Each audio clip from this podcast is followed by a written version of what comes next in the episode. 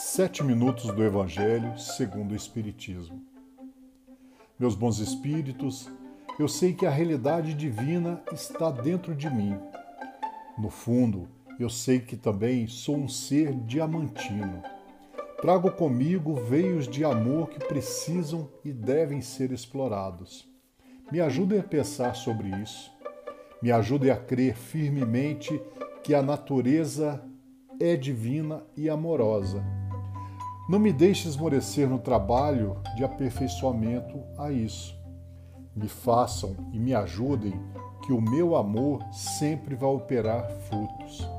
Me ajudem a caminhar sempre com decisão, entender mais a mim mesmo.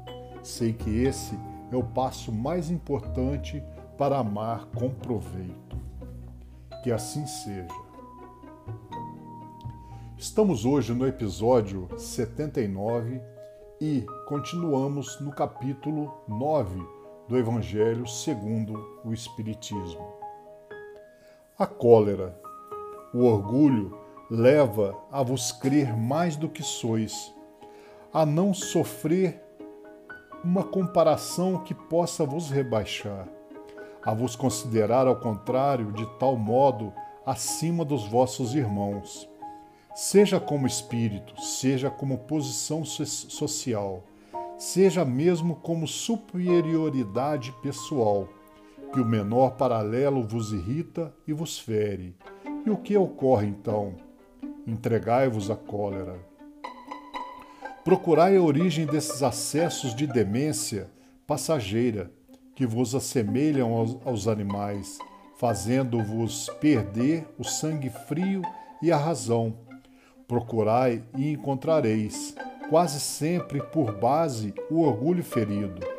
Não é orgulho ferido por uma contradição que vos faz rejeitar as observações justas, que vos faz repelir com cólera os mais sábios conselhos? as próprias impaciências que causam as incontrariedades, frequentemente pueris, prendem-se à importância que se atribui à própria personalidade diante da qual se crê que tudo deve se dobrar.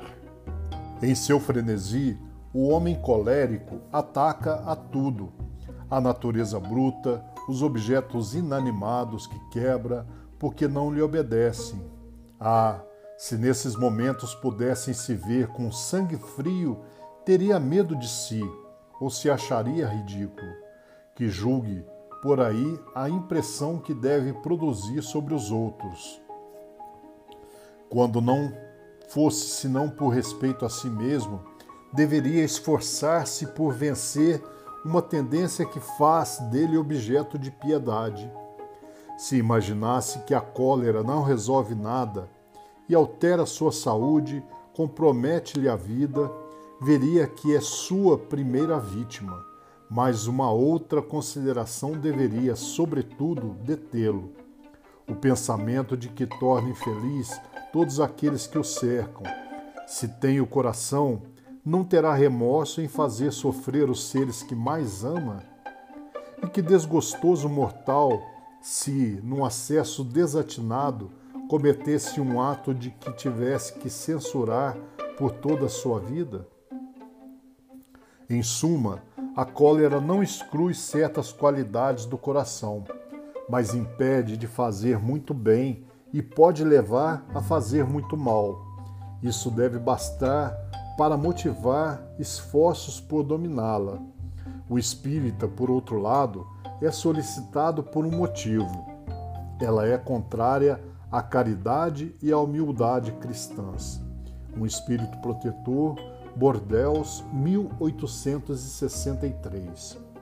Segundo a ideia muito falsa de que não pode reformar sua própria natureza, o homem se crê dispensado de esforçar-se para se corrigir os defeitos, nos quais se compraz voluntariamente ou que exigiriam muita perseverança. É assim, por exemplo, que o homem inclinado à cólera se desculpa, quase sempre com o seu temperamento antes de se considerar culpado. Ele reputa a falsa do seu organismo, acusando assim Deus de suas próprias faltas. É ainda uma consequência do orgulho que se encontra misturado a todas as suas imperfeições. Sem contradita, há temperamentos que se prestam mais que outros aos atos violentos, como a músculos mais flexíveis que se prestam melhor para os torneios de força. Mas não creiais que aí esteja a causa primeira da cólera, e estejais persuadidos de que um espírito pacífico, mesmo num corpo bilioso, será sempre pacífico, e que um espírito violento num corpo linfático, por isso não será mais brando. Somente a violência tomará um outro caráter, não havendo um organismo próprio para secundar sua violência. A cólera será concentrada e, no outro caso, será expansiva. O corpo não dá cólera àquele que não a tem, como não dá a outros vícios. Todas as virtudes e todos os vícios são inerentes ao espírito. Sem isso, onde estariam o mérito e a responsabilidade?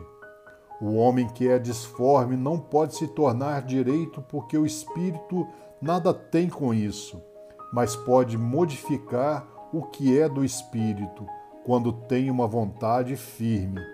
As experiências não vos prova espíritas até onde pode ir o poder da vontade, pelas transformações verdadeiramente miraculosas que vedes se operar Dizei-vos, pois, que o homem não permanece vicioso, senão porque permanecer vicioso. Mas aquele que quer se corrigir sempre o pode.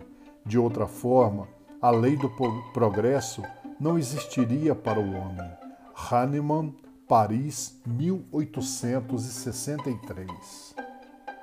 E para a nossa reflexão, eu tenho que a maneira pela qual você se comunica com o poder divino é através do seu pensamento da oração. Este é o veículo que aciona o explosivo da fé. Esse é o caminho que leva ao Pai ao poder divino. É esta certeza que temos com Ele que, se pedirmos alguma coisa segundo a Sua vontade, Ele nos atenderá. Eu desejo, em nome de toda a falange espiritual, agora reunidos a cada um de nós, direcione sempre nossa caminhada diária. Em nome de nosso Senhor Jesus Cristo, que assim seja.